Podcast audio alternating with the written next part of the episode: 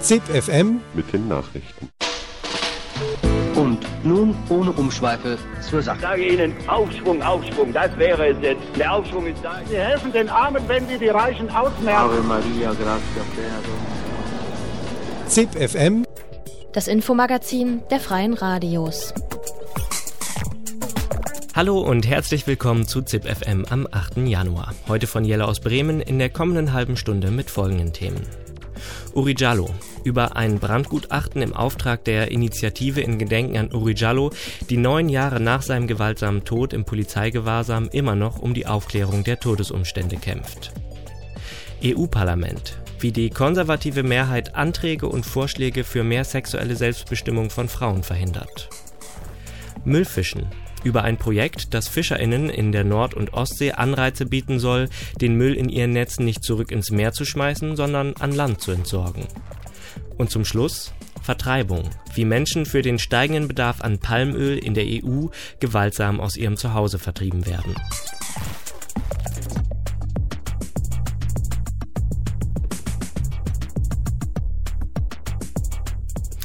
Am 7. Januar 2005 verbrannte Uri Jallo in einer Dessauer Arrestzelle. Seitdem versuchen UnterstützerInnen, die wahren Todesumstände ans Licht zu bringen. An einen Unfall oder die zweifelhafte Selbsttötungsthese glauben sie nicht.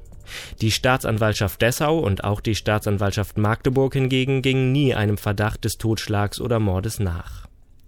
Ein kürzlich veröffentlichtes Brandgutachten im Auftrag der Initiative Urijallo hat zum Ergebnis, dass davon ausgegangen werden muss, dass mehrere Liter Brandbeschleuniger benutzt wurden, um den Brand in Urijallos Zelle auszulösen. Die Staatsanwaltschaft spricht seitdem zwar von neuen Erkenntnissen und erklärt, dass nun Aufklärungsbedarf bestehe, lehnt jedoch Abbrandversuche zur Rekonstruktion des Brandes in der Dessauer Arrestzelle ab. Inwiefern die neuen Erkenntnisse im anstehenden Revisionsverfahren vom Bundesgerichtshof eine Rolle spielen, hört ihr in einer Zusammenfassung mit Ausschnitten einer Pressekonferenz von VertreterInnen der Initiative Gedenken an Uri Jallo, zusammengetragen von Charlotte Albrecht von Radio Z aus Nürnberg. Heute vor neun Jahren verbrannte Uri Jallo in einer Arrestzelle in Dessau. Der Polizeibeamte Andreas Schubert, Dienstgruppenleiter in Dessau, wurde wegen Körperverletzung mit Todesfolge durch Unterlassung angeklagt und wegen fahrlässiger Tötung zu einer Geldstrafe verurteilt. Nicht beachtet wurden dabei jedoch die genauen Todesumstände Uri Jallos. Die Initiative in Gedenken an Uri Jallo drängt seit neun Jahren auf Aufklärung des Falles und stellt sich gegen die Selbstentzündungsthese der Dessauer Staatsanwaltschaft. Im November 2013 hat die Initiative einen Brandgutachter beauftragt, die Brandumstände zu prüfen. Die Selbsttötungsthese der Dessauer und Magdeburger Staatsanwaltschaft legt nahe, dass sich der an Händen und Füßen gefesselte Uri Jalot auf einer feuerfesten Matratze selbst in Brand gesteckt hätte. Sondern vielmehr äh, auf den Punkt bringen, dass ohne Brandbeschleuniger das gar nicht möglich ist. Das ist die Kernaussage dieses Gutachtens. Ein weiteres Beweisstück ist auch das Feuerzeug, mit dem die Matratze in Brand gesteckt wurde und angeblich bei der Durchsuchung Uri Jalos übersehen wurde.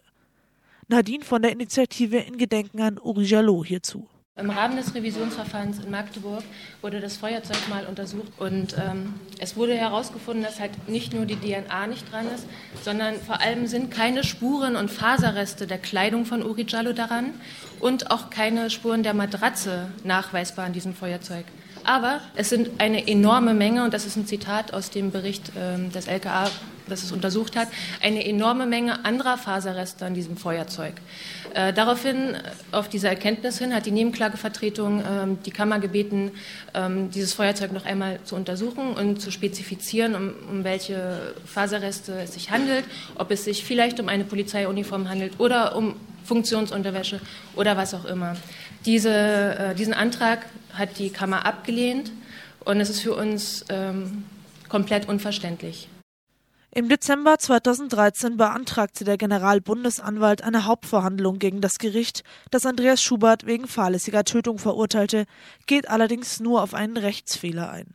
Demnach hätte Andreas Schubert ohne Richtervorbehalt Uri Jalot nicht in Gewahrsam nehmen dürfen, hat sich also der Freiheitsberaubung mit Todesfolge schuldig gemacht. Hinzu kommt, dass Jalot in der Zelle fixiert wurde, ohne visuelle Überwachung und damit einer sogenannten spezifischen Gefahrenlage ausgesetzt wurde. Von Mord oder Totschlag geht die Generalbundesanwaltschaft trotz der vorgelegten Erkenntnisse der Initiative in Gedenken an Uri Jalot jedoch nicht aus. Die Initiative hat nun Anzeige wegen Mord oder Totschlag beim Generalbundesanwalt gegen unbekannte Polizeibeamte erstattet.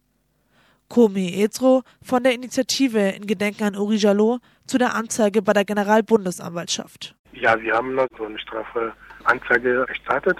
Er hat jetzt also, äh, also für uns, dass also wir haben das also nach dieser ganzen also Gutachten eine diese Strafanzeige bei Generalbundesanwaltschaft in Karlsruhe wegen Totschlag und Mord gegen Unbekannte. Ich kann deutlich sagen, das ist also wegen Totschlag oder Mordes gegen unbekannte Poliz Polizeibeamte. Jetzt also die Staatsanwalt muss also genau ermitteln, damit also wir auch äh, alle, also die Familie von Uri auch also äh, auch also ihre Ruhe haben.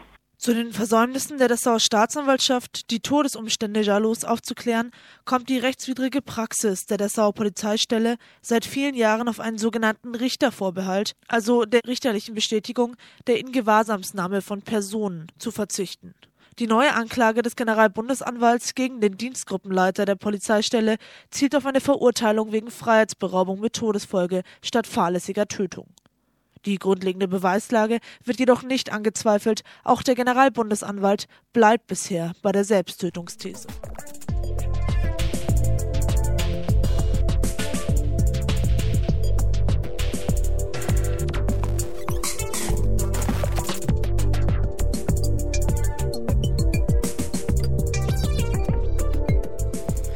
Am 10. Dezember des letzten Jahres brachte die sozialistische Europaabgeordnete Edith Estrella einen Vorschlag für mehr sexuelle Selbstbestimmung von Frauen ein.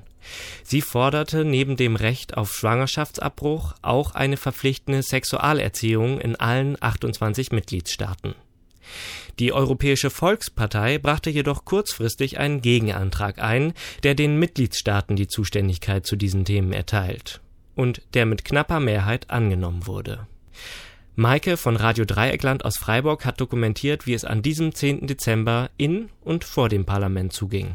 Ahora pasamos al informe Estrella sobre derechos en materia de salud sexual y reproductiva. Pasamos ahora a votar la propuesta de resolución alternativa de los grupos popular y conservadores y reformistas. Nominal, se abre la votación. Es wurde abgestimmt über den Bericht Sterler, benannt nach der sozialistischen portugiesischen Abgeordneten Edith Sterler über sexuelle und reproduktive Gesundheit und Rechte, vor allem von Frauen zur Selbstbestimmung über ihren eigenen Körper und eben über einen angepeilten verpflichtenden Sexualkundeunterricht in allen europäischen Staaten, der dann in die jeweiligen Gesetze eingeschrieben werden sollten. Es wurde aber im letzten Moment von der Europäischen Volkspartei und den Konservativen und den sogenannten Reformisten ein Gegenvorschlag eingereicht, der eben keine progressiven Elemente hineinschrieb. Die Abstimmung wurde geschlossen, sagte der Vorsitzende. Der Vorschlag wurde angenommen. Und im gleichen Moment demonstrierten Abtreibungsgegnerinnen und Abtreibungsgegner vor dem Europäischen Parlament mit Transparenten wie Elternrechte stärken, Abortion kills children, Kinder brauchen Liebe und keinen Sex und gegen eine gezwungene Aufklärungs- oder Sexualkundeunterricht. Wir erinnern Sie, meine Damen und Herren Abgeordnete, dass es sich um Ihre Kinder und unsere Kinder handelt. Dass das Recht, unsere Kinder zu erziehen, den Eltern zusteht, uns zusteht, euch zusteht, mir zusteht und nicht der Europäischen Union. Wir kommen nun zu der Rede von Edith Sterler, die den Antrag eingebracht hatte und relativ entrüstet war über das Ergebnis. Herr Präsident, Herr Vorsitzender, ich bedauere es, dass nur um wenige Stimmen Heuchlerei und Fortschrittsfeindlichkeit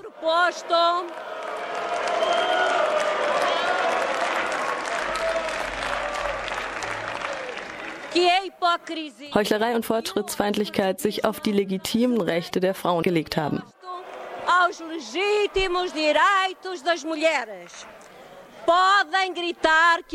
Sie können schreien, ich werde nicht schweigen. Sie schüchtern mich nicht ein. Sie schüchtern mich nicht ein. Ich habe keine Angst. Und ich habe Recht. Lamento. Ich bedauere. Ich bedauere, dass im Jahre 2013 das Europäische Parlament eine noch konservativere Haltung hat als 2002. Uma posição mais conservadora do que teve em 2002 ao aprovar o relatório Van Lanker.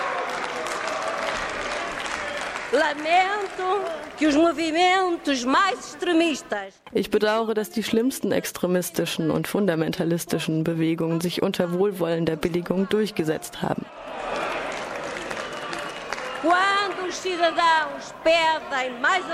Wenn die Bürger mehr von Europa verlangen, dann ist die Antwort, die das Parlament für sie hat, diese hier.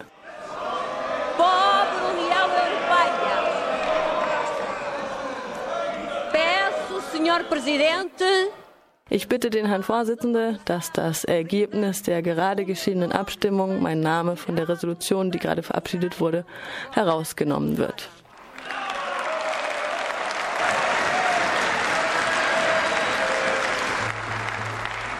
2014, Ich bin mir sicher, ich bin mir sicher, dass bei den nächsten Wahlen 2014 die europäischen Wählerinnen und Wähler diese beschämende Abstimmung nicht vergessen werden. Vielen Dank.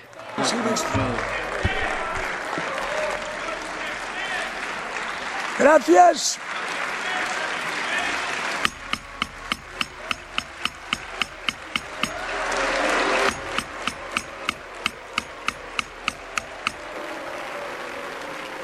Wie ihr hören konntet, wurde Edith Streller, die sozialistische Abgeordnete, die den progressiven Beschluss eingebracht hatte, wurde sie auf der einen Seite ausgebuht von den Konservativen und den sogenannten Reformisten und auf der anderen Seite hat sie aber auch Standing Ovations von den anderen Fraktionen bekommen.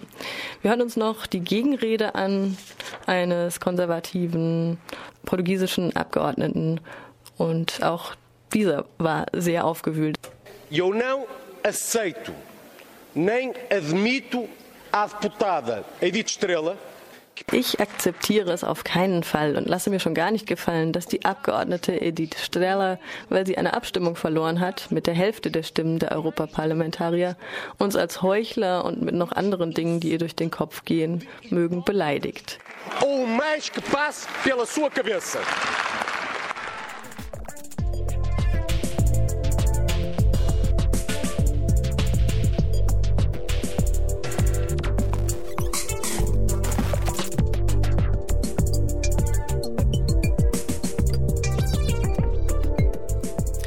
Wenn FischerInnen fischen, dann fischen sie nicht nur frische Fische aus dem Meer, sondern immer häufiger auch Müll. Auf den Färöer Inseln rief deshalb bereits vor zwölf Jahren eine lokale Umweltorganisation zum Fishing for Litter auf. Grob übersetzt zum Müllfischen. Mittlerweile ist Fishing for Litter auch bei uns angekommen. Was Fishing for Litter genau ist, darüber hat Thoralf Quandt vom Rostocker Lokalradio Loro mit Nils Möllmann gesprochen. Nils Möllmann ist Mitarbeiter für Meeresschutz beim NABU-Bundesvorstand in Berlin. Herr Möllmann, äh, der NABU engagiert sich seit einiger Zeit äh, mit einem konkreten Projekt für die Reinhaltung von Nord- und Ostsee. Dieses Projekt heißt Fishing for Litter. Was verbirgt sich dahinter? Es geht bei Fishing for Litter darum, dass sehr, sehr viel Müll unterschiedlichster Art in den Netzen der Fischer landet. Und in der Vergangenheit ist es so gewesen, dass äh, es keinen Anreiz gab, diesen Müll mit an Land zu nehmen. Deshalb ist er vielfach wieder ins Meer zurückgeworfen worden oder eben, das gibt es auch, auf private Kosten entsorgt worden. Und äh, da kommt Fishing for Litter ins Spiel, äh, zu sagen, das ist letztlich unser Wohlstandsmüll, der im Meer landet. Und das kann irgendwie nicht sein, dass einzelne Fischer dafür aufkommen müssen, diesen Müll zu entsorgen. Und deshalb haben wir vom NABU angefangen, eine Hinterlandlogistik aufzubauen mit Containern und Abfuhr, damit diese Abfälle fachgerecht entsorgt werden können. Wer macht da eigentlich mit und seit wann? Ja, der, der NABU ist in das Fishing for Litter Projekt oder Konzept eingestiegen im Jahr 2011. Es war äh, zuerst auf Fehmarn in, in Burg, dann Heiligenhafen, äh, dann hier bei uns an der Ostseeküste gibt es dann noch Sassnitz und ansonsten sind äh, fünf weitere Häfen an der ostfriesischen Nordseeküste dabei. Wenn Sie sagen, äh, dass zumindest einige Fischer bereits früher den Müll mit an Bord genommen haben und äh, auch auf eigene Kosten entsorgt haben, wie läuft das jetzt? Werden die dafür entschädigt? Nein, die werden dafür nicht entschädigt, sondern es ist ein, eine, eine freiwillige Teilnahme an diesem Projekt. Ich glaube, es ist wichtig zu verstehen, dass der Müll sowieso in den Netzen landet. Und äh, in dem Moment, äh, wo er im Netz landet, hat ihn äh, der Fischer auch irgendwann in der Hand und kann in dem Moment die Entscheidung treffen, äh, was damit zu tun ist.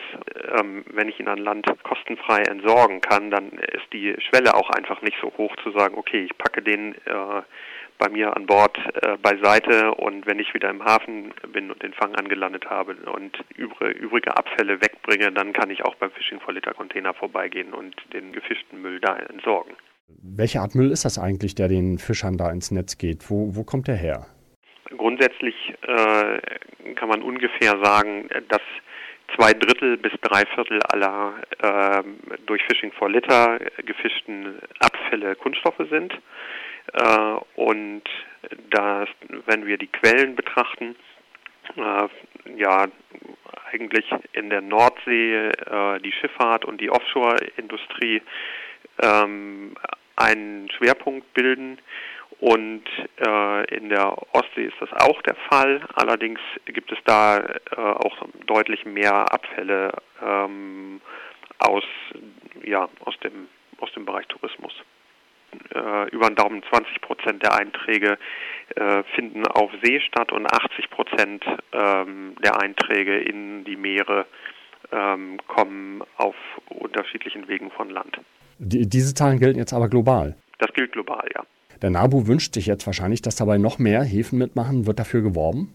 Da wird weiter geworben und äh, dieses System ist im Aufbau und wird dann natürlich auch besonders effektiv sein, wenn man Flächendeckung erreicht. An Land bezahlen wir für die Entsorgung unserer Abfälle Müllgebühren. Das, was jetzt bei Fishing for Litter anfällt, das muss ja auch äh, wegtransportiert und entsorgt oder verwertet werden. Wer bezahlt das? Im Moment es ein, ja, sind es drei ähm, Institutionen, die Geldgeber sind. In Niedersachsen ist es ein Projekt. Dann äh, sind Verbandsmittel vom NABU äh, daran beteiligt und äh, ein Teil ist eine Projektfinanzierung über das Umweltbundesamt. Herr Müllmann, letzte Frage. Wie schätzen Sie die Perspektive ein? Bis wann werden alle Häfen an dieses System angeschlossen sein? Gibt es da vielleicht auch Widerstand? Na, es gibt keine, es gibt keine Widerstände, sondern es ist letztlich nur äh, sinnvoll, Fishing for Litter in den Häfen zu machen, wo mit Schleppnetzen gefischte Fänge angelandet werden. Und also nur da greift das Konzept.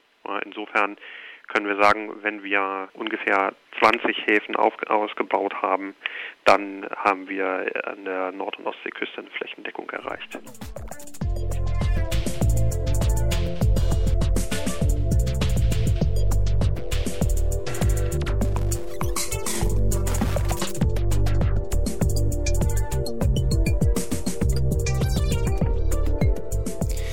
In den freien Radios sind immer wieder Berichte aus dem globalen Süden zu hören über die Vertreibung von Menschen und die Zerstörung der Umwelt, um Platz für Palmölplantagen zu schaffen. In der EU wird dann das Palmöl zum Beispiel für die Herstellung von Biokraftstoffen verwendet, was den Begriff Biokraftstoff ad absurdum führt. Heute werfen wir den Blick auf Sumatra und die dort lebende indigene Gemeinschaft Suku Anak Dalam. Dort arbeitet der Konzern Asiatic Persada seit einer Woche intensiv an seinen künftigen Palmölplantagen. Wie das konkret aussieht und was das für die Menschen vor Ort bedeutet, darüber sprach Andrasch Neunert von Radio Lora München mit Reinhard Behrendt von der Nichtregierungsorganisation Rettet den Regenwald. Ja, die Menschen äh, wohnen dort seit äh, Jahrhunderten im Regenwald und jetzt holzen Palmölfirmen den Regenwald ab und äh, die Menschen versuchen verzweifelt ihr Land gegen diese Palmölfirmen zu verteidigen. Die Firmen, also zum Beispiel Asiatic Pacific, ähm, äh, benutzen dann die offiziellen Polizeikräfte, um die Menschen von ihrem Land zu vertreiben und dort überall Palmölplantagen anzulegen und auszuweiten. Wie muss man sich in, im Moment äh, auf Sumatra in den betroffenen Dörfern die Lage vorstellen? Die Menschen sind eh schon ähm, an den Rand gedrängt, äh, haben nur noch ihre Hütten und äh, rundherum sind überall schon Palmölplantagen und Bulldozer. Und äh, jetzt äh, sollen die Menschen ganz verschwinden, damit man sich dieses Land unter den Nagel reißen kann. Und äh, da überfallen im Morgengrauen dann die äh, Polizeikräfte, 1500 Leute, äh, schwer bewaffnet, die Dorfbewohner und äh, stecken die Hütten in Brand und äh, schlagen die Leute zusammen.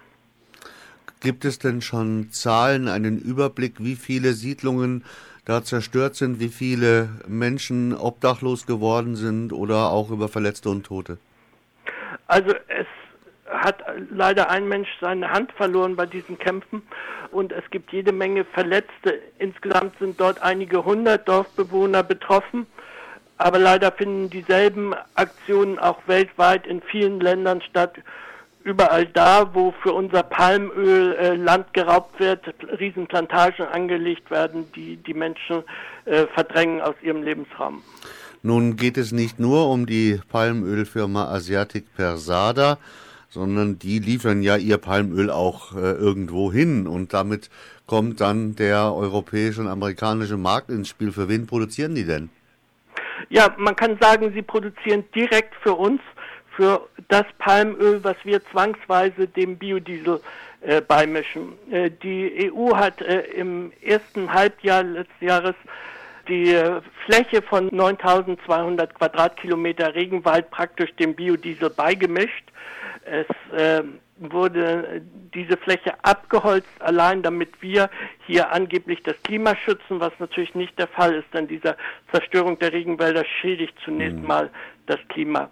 Und äh, das Ganze läuft auch noch über eine halbstaatliche Firma in Finnland, die Neste Oil, die dieses ganze Öl aufkauft und genauso über äh, große Lebensmittelkonzerne wie zum Beispiel Unilever, die damit ihre äh, Lebensmittel produzieren. Müsste man nicht an den deutschen Tankstellen längst eine äh, Plakettenaktion machen oder Post-it-Aktion machen äh, mit der Überschrift Packt den Regenwald in den Tank? Ja, packt ihn lieber nicht in den Tank, lasst den Regenwald da und äh, fahrt lieber ein bisschen weniger und kleinere Autos. Das wäre äh, echt klimaschonend. Mhm. Weil ich meine, gerade durch dieses äh, Bio-Siegel, was da als Etikett draufklebt, ist ja einer der größten Etikettenschwindel aller Zeiten. Ja, das ist äh, natürlich so. Äh, die äh, Palmölverbraucher hier, vor allen Dingen die EU, versucht sich die ganze Sache schön zu reden und äh, dafür werden dann irgendwelche grünen Umhänge gebastelt, äh, irgendwelche ähm, äh, Siegel. Aber das ändert natürlich nichts, ob man da ein grün, grünes Label an so eine Palmöllieferung äh, klebt, das ja. kommt immer auf äh, Kosten der Menschen und der Regenwälder. Lassen Sie uns nochmal zurückkehren zur Situation auf Sumatra. Gibt es denn äh, irgendwelche äh, regierungsamtlich organisierte oder auch von anderer Seite organisierte Hilfe für die Betroffenen, die jetzt ihre Dörfer verloren haben, dass die nicht ziellos durch den Urwald irren, sondern in irgendeiner Weise äh, aufgefangen werden, dass Ersatzsiedlungen äh, bereitstehen etc. Also die Menschen wollen ihre Dörfer nicht verlassen und äh, wir unterstützen vor Ort Umweltgruppen, die Wali-Umweltgruppe, die ihnen Rechtshilfe gibt und äh, sie äh, gegen diese Palmölkonzerne unterstützt, auch mit Demonstrationen und so. Mhm. Da ist im Moment sozusagen die Hölle los. Und vor allem äh, haben wir auf unserer Webseite regenwald.org auch die Möglichkeit, äh, Proteste dazu unterschreiben. Nun geht, es, nun geht es beim Schutz der Regenwälder ja nicht nur um die ökologische Seite, sondern es geht auch um den Erhalt von Kulturen, um den Erhalt von tiefem spirituellem wie kulturellem Wissen, das verloren geht, wenn diese Menschen, wenn diese Kulturen zerstört werden. Es gibt einen Film, Das Geheimnis der Bäume, der nun in unseren Kinos anläuft. Ich habe mir sagen lassen, der soll ziemlich gut sein. Ja, das ist äh, wirklich sehr sehenswert, äh, dieser Film. Äh, man äh, kriegt da wirklich einen sehr starken emotionalen Eindruck äh, von der Schönheit äh, dieser Regenwälder und der Schöpfung auf äh, dieser Erde überhaupt. Und äh, man ist dann umso mehr geplättet, wenn man äh, sieht, wie durch unsere Schuld das zerstört mhm. wird. Das war ZipFM für heute. Vielen Dank fürs Zuhören. Weitere Informationen und alle Beiträge in voller Länge gibt es unter freie-radios.net und zip-fm.net. Das nächste ZipFM hört ihr morgen am 9. Januar von der Wüste Welle Tübingen.